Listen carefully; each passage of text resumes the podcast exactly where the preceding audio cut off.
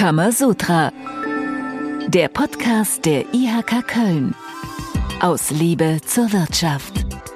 Herzlich willkommen zu Folge 23 mittlerweile und die trägt den Titel Die IHK-Organisation Intime Einblicke. Jedes Handelsregisterunternehmen zahlt Mitgliedsbeiträge und das heißt ja auch irgendwie, jeder kennt die IHK könnte man meinen. Die Realität sieht allerdings vielleicht doch ein wenig anders aus. Viele wissen eben nicht, wie einflussreich die IHK wirklich ist, regional, auf Landes- und auf Bundesebene und auch auf EU-Ebene. Das heißt, die IHK-Organisation ist ein unbekanntes Wesen? Fragezeichen.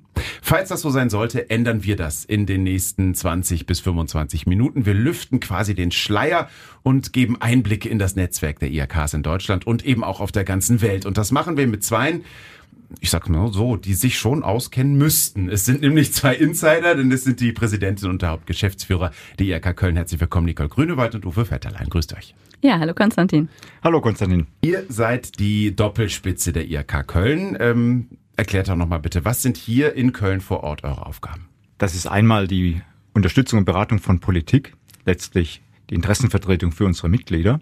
Das zweite ist die Übersetzung von politischen Ereignissen, Gesetzen für unsere Mitglieder, das heißt beraten zu Rechtsvorschriften, aber auch zu betriebswirtschaftlichen Fragestellungen. Und das ist das dritte große Thema, Fachkräfte, das ist die berufliche Bildung. Wir organisieren die Aus- und Weiterbildung für die betriebliche Ausbildung und duale Ausbildung. Und äh, das machen wir tatsächlich in einer Struktur mit Ehrenamt und Hautamt. Das hatten wir auch schon mal in einer Folge.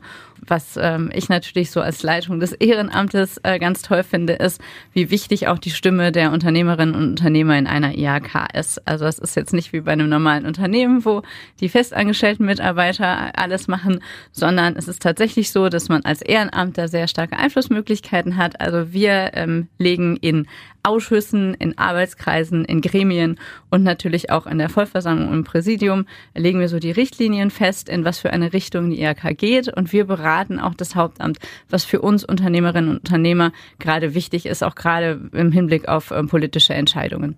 Und äh, wir haben deswegen auch starke Teams auf hauptamtlicher Seite. Das ist einmal ein Team, das sich äh, fachlich, politisch engagiert, das nennen Wirtschaft und Politik. Dann gibt es ein Team Beratung und Service und gibt es eben den großen Bereich der Außen- und Weiterbildung. Wir sind so ziemlich die einzigen, die tatsächlich auf regionaler Ebene noch wirklich Fachkompetenz gebündelt anbieten können, gerade auch wenn es um Studienanalysen, Politikberatung geht, das wären stark. Und wir haben dann aber auch noch Geschäftsstellen draußen um wirklich nah an den Unternehmen dran zu sein und wirklich zu fühlen, was sie betrifft.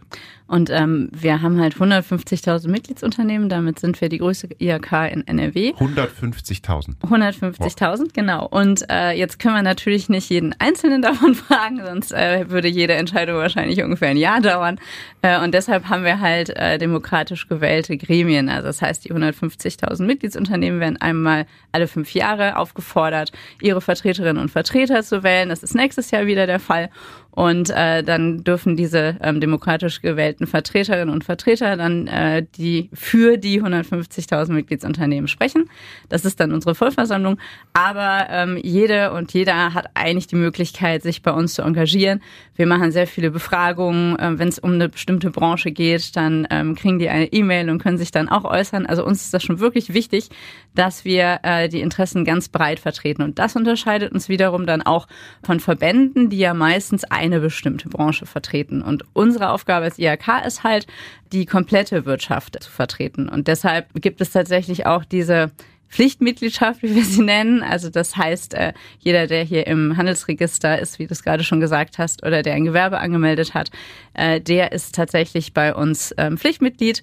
Und das versetzt uns halt in die Lage, dass wir nicht nur für ein paar Unternehmer sprechen, sondern tatsächlich für die gesamte Wirtschaft, weil halt alle bei uns Mitglieder sind. Jetzt haben wir schon einen großen Rundumschlag äh, gemacht und viel erfahren. Ähm, jetzt ist die IRK Köln ja nicht die einzige in Deutschland. Wie viele gibt es? Wie viele IRKs? Und sind alle gleich organisiert, gleich aufgestellt? Wie muss man sich das vorstellen? Also es gibt in Deutschland 79 IHKs, jeweils mit einer äh, zugeordneten Region. Die sind von den Aufgaben her natürlich identisch, weil das, da gibt es eine gesetzliche Vorschrift, was Aufgaben denn sein sollen. Das sind die drei von mir vorhin genannten, eben Politik und äh, Unternehmensservice und eben Bildung. Aber es gibt immer regionale Spezialitäten. Wir haben jetzt zum Beispiel so ein Thema wie das Rheinische Revier vor der Brust. Dann gibt es IHKs, die sind sehr flächig aufgestellt, gerade im Osten. Dann gibt es IHKs, die sind gerade mal in der Stadt, so wie Hamburg oder Bremen.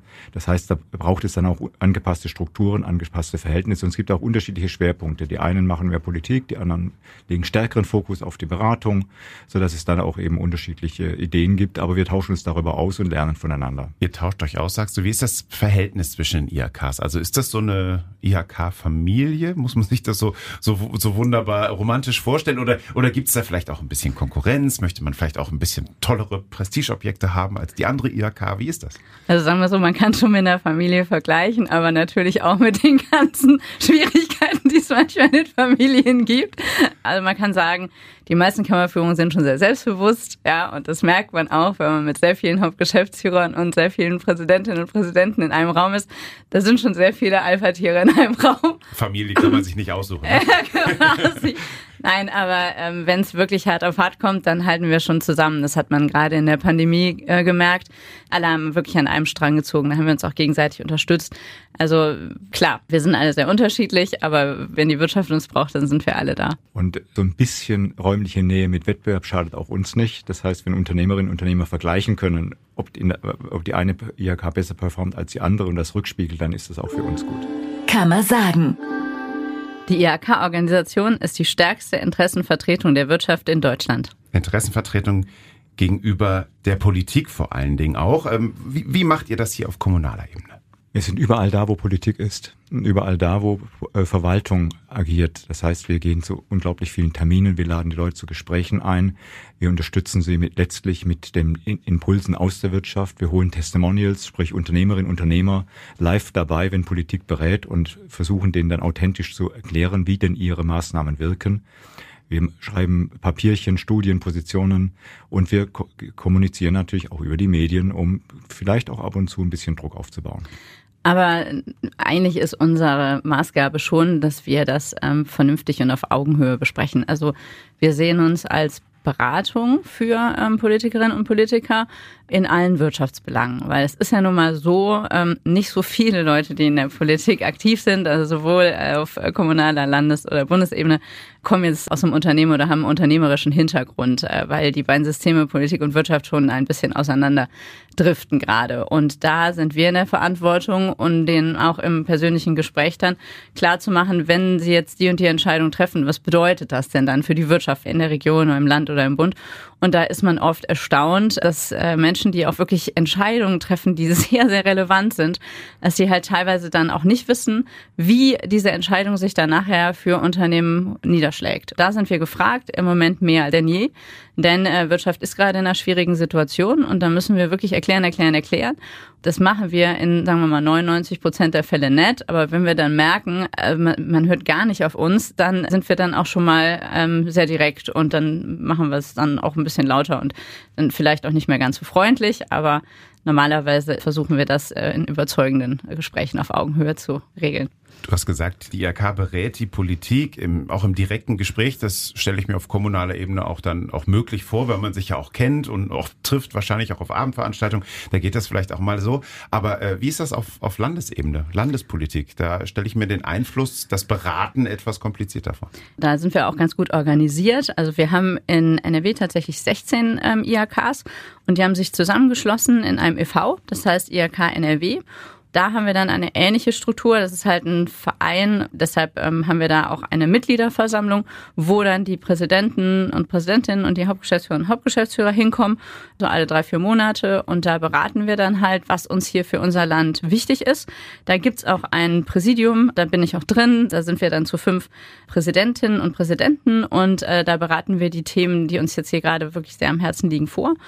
Und es ist halt so, also wenn wir da in dieser Mitgliederversammlung sagen, wir würden halt ganz gerne mal mit dem Staatssekretär sprechen oder mit der Ministerin, dann ist das schon so wichtig, dann kommen die auch. Also ähm, wir haben bei ähm, IHK NRW, das ist auch eine kleine, ja, eine kleine Minikammer, kann man sagen. Und die haben auch nochmal so 20 Mitarbeitende und die sind halt dafür verantwortlich, auf Landesebene dann auch mit den ähm, entsprechenden Playern zu sprechen und die Bedürfnisse unserer Kammern dann auch ähm, in die Landespolitik zu tragen.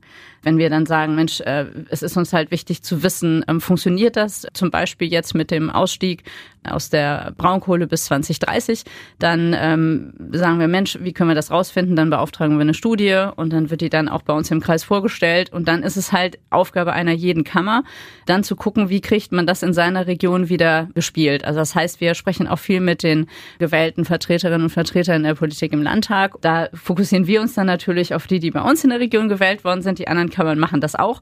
Und so sind wir da auch sehr schlagkräftig und eben auch regional verschieden, äh, weil wir sprechen ja immer mit unseren MDLs über jetzt genau das, was das dann für einen Impact auf unsere Region hat. Also von daher, das ist ein ganz ähm, interessantes System und das klappt normalerweise ganz gut. Jetzt haben wir über die regionale Ebene, über die Landesebene gesprochen. Auf Bundesebene gibt es äh, die Dachorganisation DIHK. Ist das quasi dann IHK NRW in Groß, Uwe? Das kann man so sagen. Das sind eben alle 79. Dort ist ein Apparat von etwa 250 Personen, weil es geht nicht nur um die Abstimmung untereinander und dem Beitragen aus der Region, sondern es braucht ja auch eine Fachlichkeit in den verschiedensten Themenfeldern der Wirtschaft.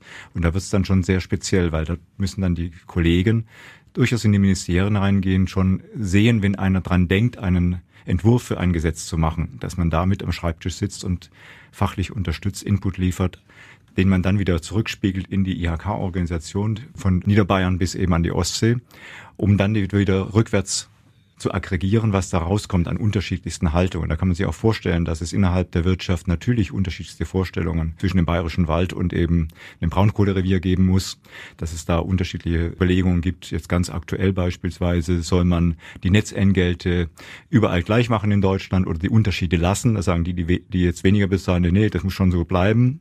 Und das zusammenzuführen, zusammenzufassen und einerseits fachlich, aber auch dann in einen demokratisch legitimierten Prozess, ist schon eine Herausforderung. Und wie groß ist da der Einfluss jetzt der IHK Köln, jetzt euer Einfluss? Äh, Nicole hat eben gesagt, bei äh, IHK NRW bist du auch im Präsidium. Wie ist das in, auf, auf, auf Bundesebene?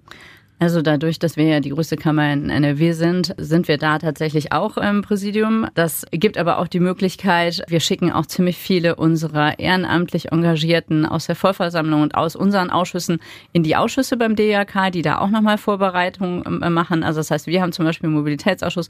Sowas ähnliches gibt es dann auch bei der DIAK. Und das heißt, unsere Expertise aus unseren Ausschüssen kommt dann auch wieder in die Ausschüsse in Berlin. Und äh, das heißt, auch da ähm, können wir dann schon unsere regionalen Interessen ein einbringen. Die Präsidiumssitzungen sind dann auch ähm, so, es ist dann relativ groß. Ich glaube, da sind wir im Moment so über 30. Aber auch da ähm, kommen dann Minister, Staatssekretäre und äh, dann können wir in den direkten Austausch gehen. Und da ist es natürlich dann an jedem Präsidenten schon, also einerseits natürlich das Gesamtinteresse zu berücksichtigen, aber man kann schon die ein oder andere regionale Sache, die einen jetzt sehr bewegt, da einbringen. Das wollen die Politikerinnen und Politiker auch, weil die möchten genau wissen, was passiert denn da jetzt eigentlich in der Region. Deshalb kommen die ja auch zu uns. Und äh, da gibt's dann halt auch eine Vollversammlung, wo dann alle Hauptgeschäftsführer und die Präsidenten wieder alle zusammenkommen.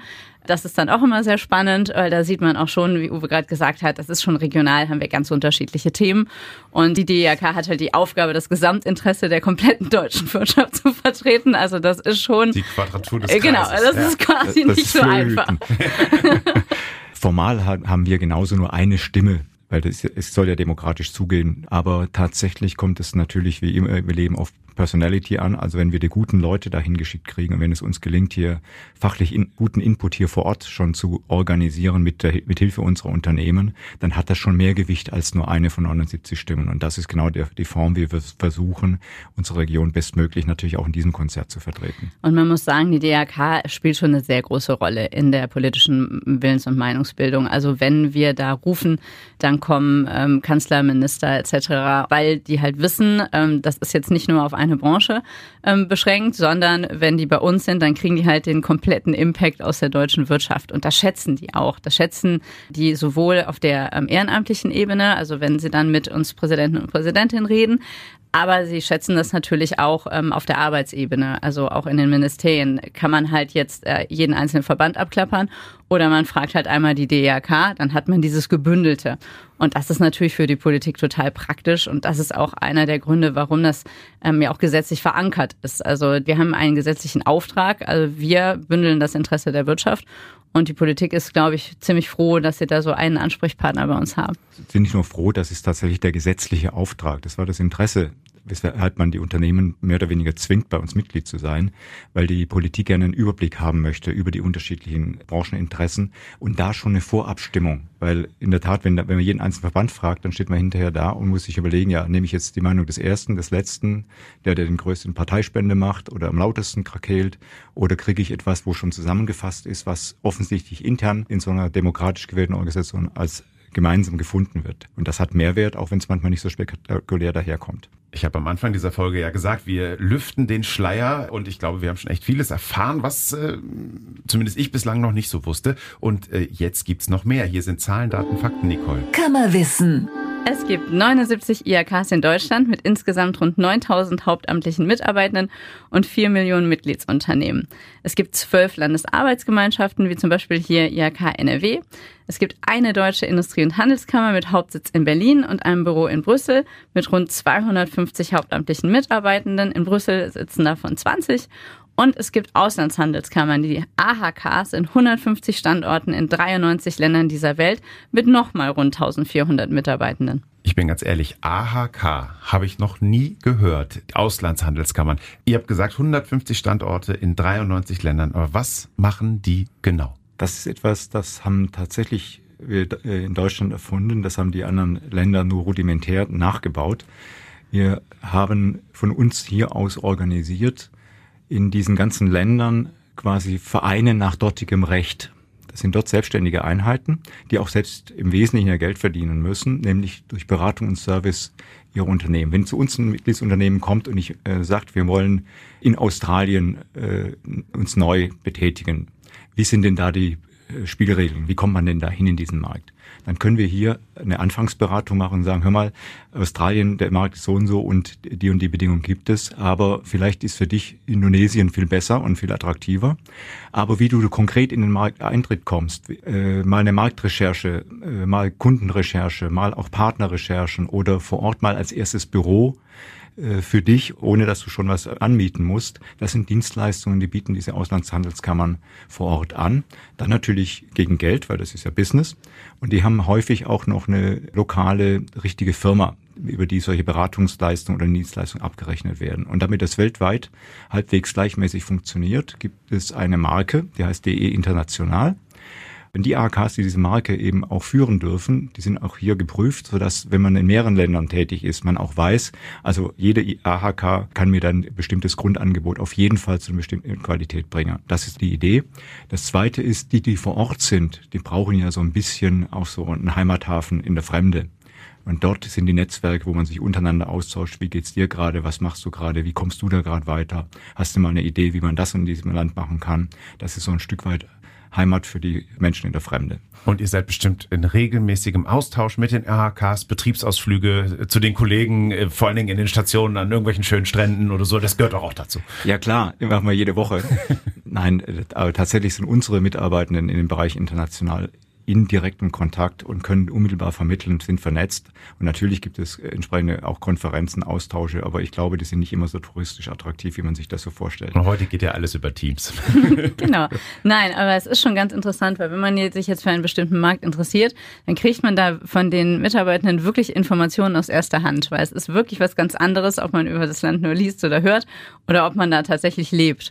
Und das ist für unsere Unternehmen ein echter Benefit, ja, dass man weiß, äh, egal wo man jetzt auf der Welt investieren äh, möchte, äh, die IHK-Organisation ist schon irgendwo vor Ort und kann einem da tolle Tipps und Tricks für den Markteintritt geben. Und auch wenn man dann jetzt da hinzieht mit seinem Unternehmen und da eine Dependance aufmacht, dann stellen die einem auch das Netzwerk zur Verfügung. Und man weiß ja, wenn man aus Köln kommt, Netzwerk ist ja alles. Und umso besser, wenn man sich das dann in der Fremde nicht selber aufbauen muss, sondern wenn man ein vorhandenes Netzwerk nutzen kann. Und da sind äh, alle, die ich kenne, die das schon mal ausprobiert haben, die sind total begeistert und sagen, Mensch, ey, warum weiß das kaum einer? Und das werden wir jetzt ja hier damit gerade ändern. Wie wertgeschätzt die AHKs werden, kann man auch daran messen, dass in den Vorständen des AHKs häufig Vorstände deutscher DAX-Unternehmen äh, sich persönlich engagieren und äh, in ihren Lieblingsländern da wirklich sehr engagiert sind äh, und sich kümmern. Also da haben wir heute auf jeden Fall schon mal gelernt, die IHK-Organisation ist weltweit organisiert. Und da sind wir dann auch schon fast so am Ende. Was würdet ihr nochmal sagen, die IHK-Organisation, abgesehen von der weltweiten Organisation, was ist das Besondere?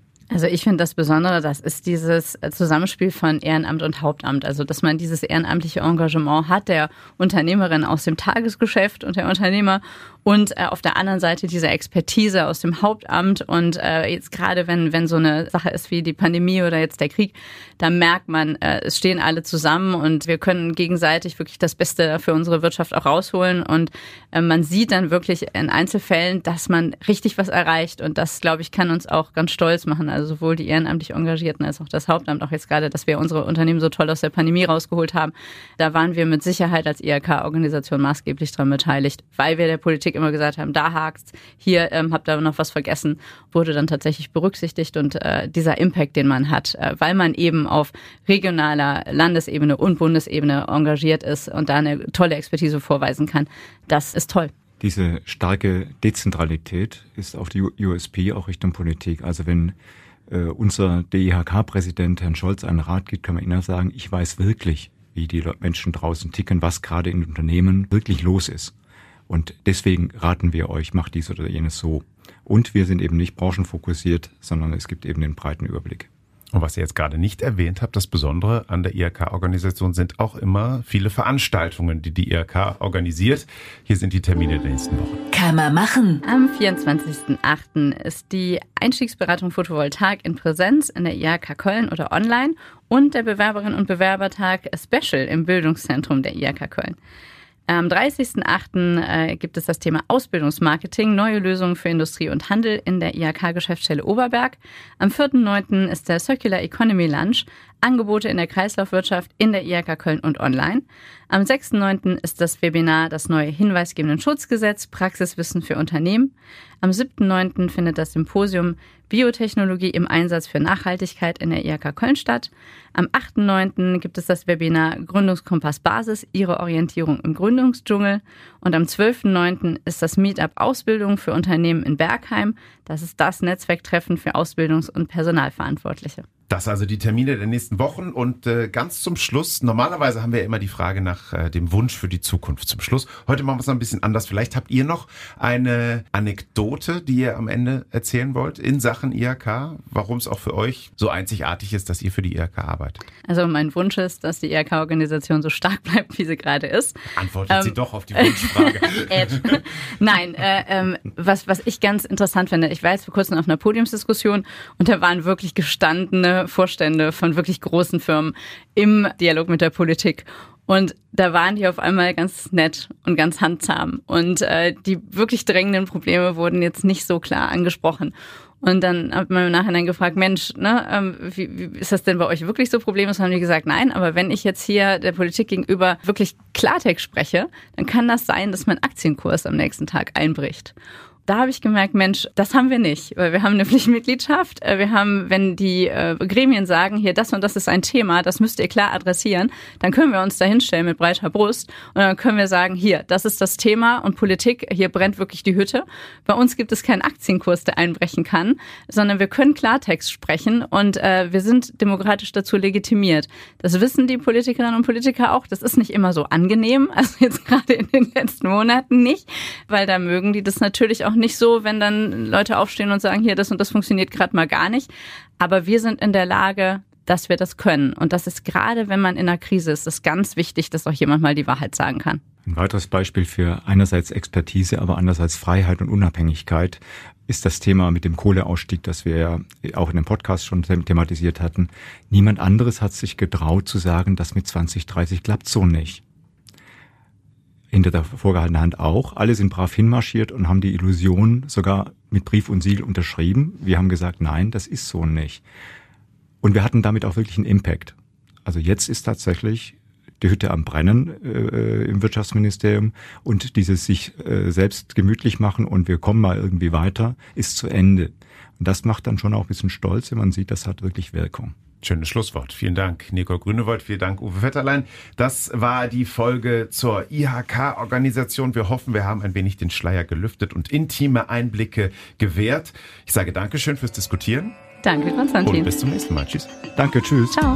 Kamasutra, der Podcast der IHK Köln. Aus Liebe zur Wirtschaft.